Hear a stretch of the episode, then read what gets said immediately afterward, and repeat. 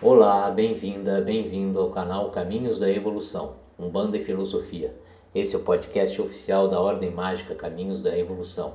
Eu me chamo André Costa, sou médium, escritor, sacerdote de Umbanda, filósofo, aconselhador filosófico e mago dirigente da Ordem Mágica Caminhos da Evolução. Hoje, prosseguindo com as nossas reflexões umbandistas, falaremos acerca do mistério da lei. O mistério da lei é a própria ordenação ou a qualidade ordenadora de Deus. A lei maior regula os procedimentos na criação e atua de forma reta sobre todos aqueles que se desvirtuam.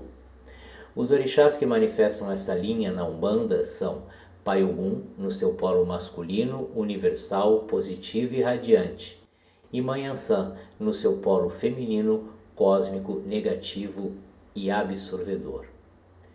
Vamos falar agora sobre os fatores, os fatores divinos da lei maior.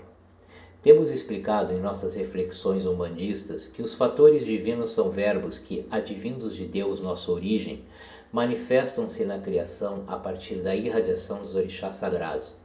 E cada orixá possui sob sua guarda um número incontável de fatores ou verbos funções por eles irradiados e que amparam a criação como um todo o tempo inteiro.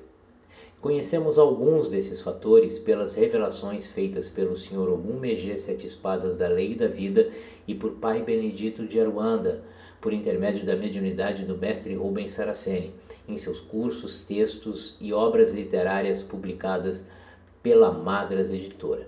São poucos, mas suficientes para que possamos, em nossas orações, rogar pelos seus auxílios divinos.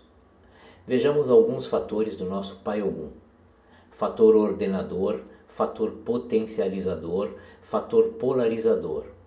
Vejamos também alguns fatores da nossa Mãe Ansã: fator direcionador e fator movimentador. O elemento ar é a própria manifestação natural da lei de Deus.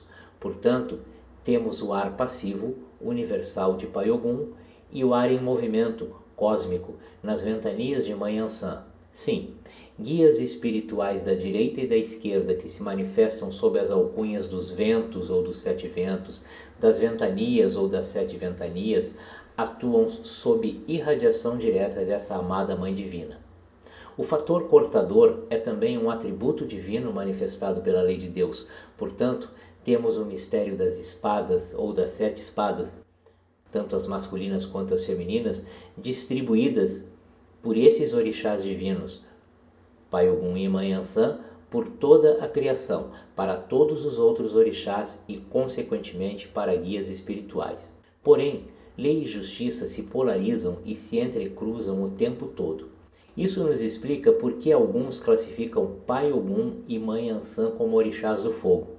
Exatamente porque este elemento, o fogo, é o segundo elemento deles. Pai Ogum e Mãe Ansã são guardiões do fogo, assim como Mãe Oroiná e Pai Xangô, que possuem o fogo como seu primeiro elemento, têm o ar como seu segundo elemento. Então, isso nos mostra que Mãe Ansã é uma orixá cósmica guardiã da lei, mas também atua como guardiã na justiça de Pai Xangô. Já Mãe Oroiná é orixá cósmica guardiã da justiça, mas atua também como guardiã na lei de Pai Ogum. Mãe Ansã, com seus ventos, dá movimento e amplia a chama abrasadora de Pai Xangô.